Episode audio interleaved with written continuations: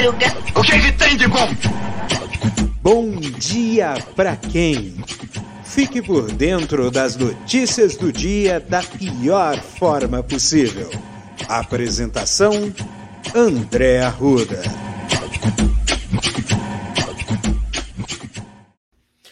E aí, meu povo! E aí, minha pólvora? Sou eu, André Arruda, e esse é mais um Bom Dia.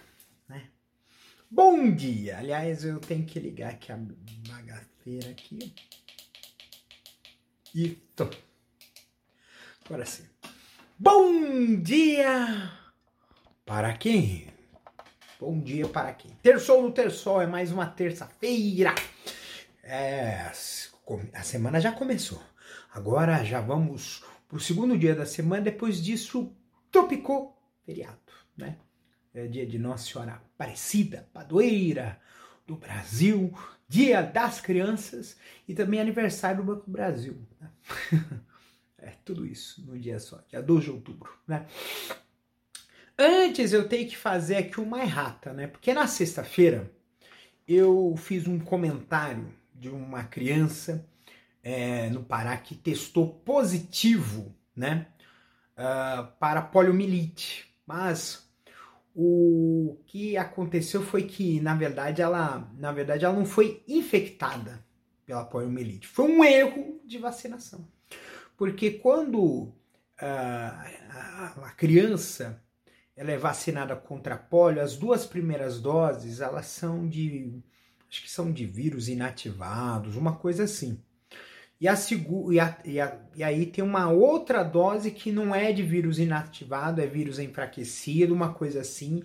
E aconteceu de uma possibilidade de, um, de uma raríssima de, de gerar um efeito colateral como se ela tivesse sido infectada. Né? Então aí a gente já esclarece, né? Mas mesmo assim, né?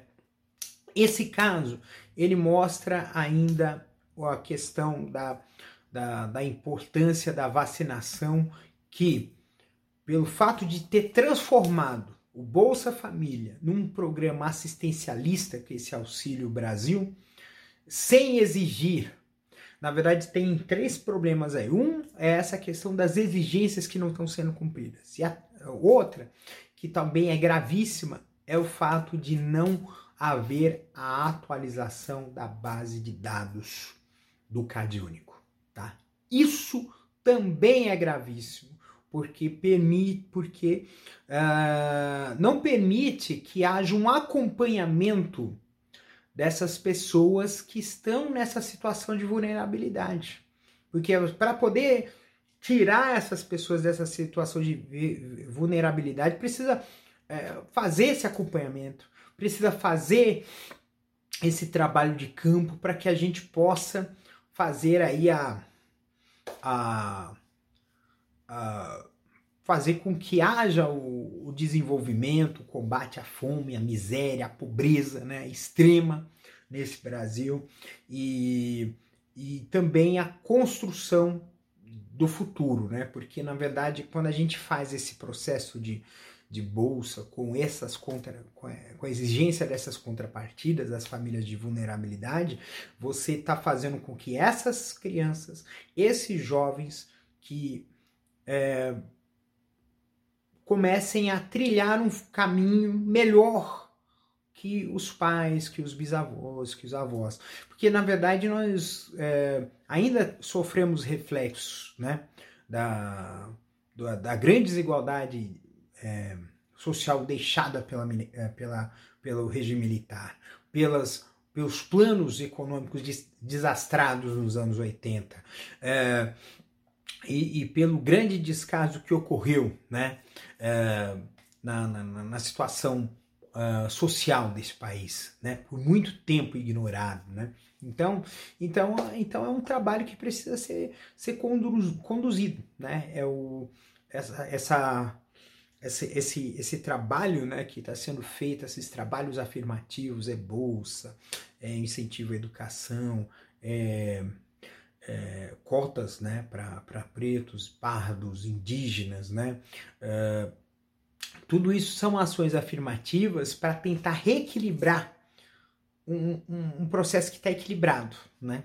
Que tá, quer dizer, está desequilibrado, está muito desequilibrado, né? Então você tem que fazer uma compensação, né? Que nem uma balança, gente. A gente precisa entender que esse, esses, esses trabalhos alterna, afirmativos é uma balança, é uma balança para poder combater uma situação de desigualdade, gente. Então não tem como você ficar achando assim que, ah, não, mas a gente, por exemplo, que nem aquele, aquele palhação lá do, do, do partido partido velho lá, partido novo lá, que ele fala assim, não, eu sou a favor de cotas sociais. Ah, ah puta que pariu.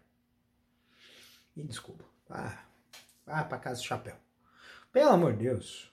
A gente, eu, uh, quase todo mundo que tá nessa situação de vulnerabilidade é quem? Pretos, pardos, indígenas, que foram excluídos.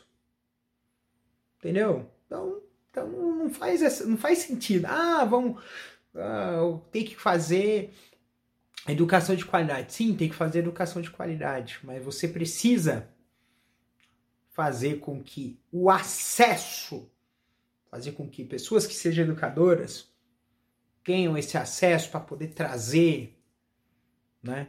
E assim vai, né? Trazer é, educação, né? Para as regiões de periferia. A maioria das pessoas, eu conheço, eu conheço um amigo meu que é do bairro que é professor. Né? E tem muita gente que é professor de escola pública e a grande maioria dessas pessoas, desses professores, eles são do bairro, moram no bairro, entendeu? Então, então assim, é um, é, um, é um trabalho que poderia ser melhor incentivado. A valorização do professor passa por isso, né? Eu ia falar sobre o artigo que eu escrevi domingo, mas não vou. Não vou porque eu acabei de assistir o debate na Band. Na verdade, eu fui ver um pouquinho do trechinho, né? Eu tava fazendo outra coisa, tava gravando aqui um set de mixagem aí do meu, meu novo projeto que eu vou lançar aí em breve aí, né? Só que, gente, olha só que fita, né? Eu olhei só os semblantes, né? O Tarcísio de Freitas, semblante tenso, né? Tentando buscar as informações, ele, tentou, ele decorou algumas coisas, né? É, tentou levar as coisas do pouco pelo pouco que eu vi, eu já, já fiquei enojado, né? Porque ele tentou colocar a pauta bolsonarista ali, né? E a gente sabe muito bem que o que, o que, que esse governo trouxe para São Paulo? Governo Bolsonaro. Nada. Nada, nada, nada. Não trouxe nada, né? E muita mentira, muita mentira deslavada. O, só o, o Haddad não. O Haddad acabou com ele, mas de forma é, bastante. É um gentleman, né? Acabou com o cara. Como, como um professor acaba com um aluno. Na verdade, o que aconteceu foi o seguinte: o Haddad tratou o Tarcísio como um professor tratou um aluno que não quer aprender. Foi isso deu uma aula. Né? E tem que ser assim mesmo, porque assim, na verdade, é tem que combater realmente esse, esse projeto, né? Esse projeto absurdo, abjeto, né? É, deu umas tropicadas, errou o nome de lugar, o, o seu Tarcísio, errou o nome de lugar, é, falou, não, não, não explicou o que vai fazer com a Sabesp, não é, colocou o absurdo né, de, de uh, querer se eleger para poder botar pressão política no Congresso para diminuir a maioridade penal. Defendeu a retirada das câmeras dos coletes dos policiais, entendeu? Então, assim, é, é um pensamento assim que é muito, muito, muito abjeto que só uma coisa. Então, assim, é, gente, eu, eu, o que eu só tenho uma explicação para não votar no Haddad. Pessoal de São Paulo só, só existe uma explicação. É ódio. É ódio cego.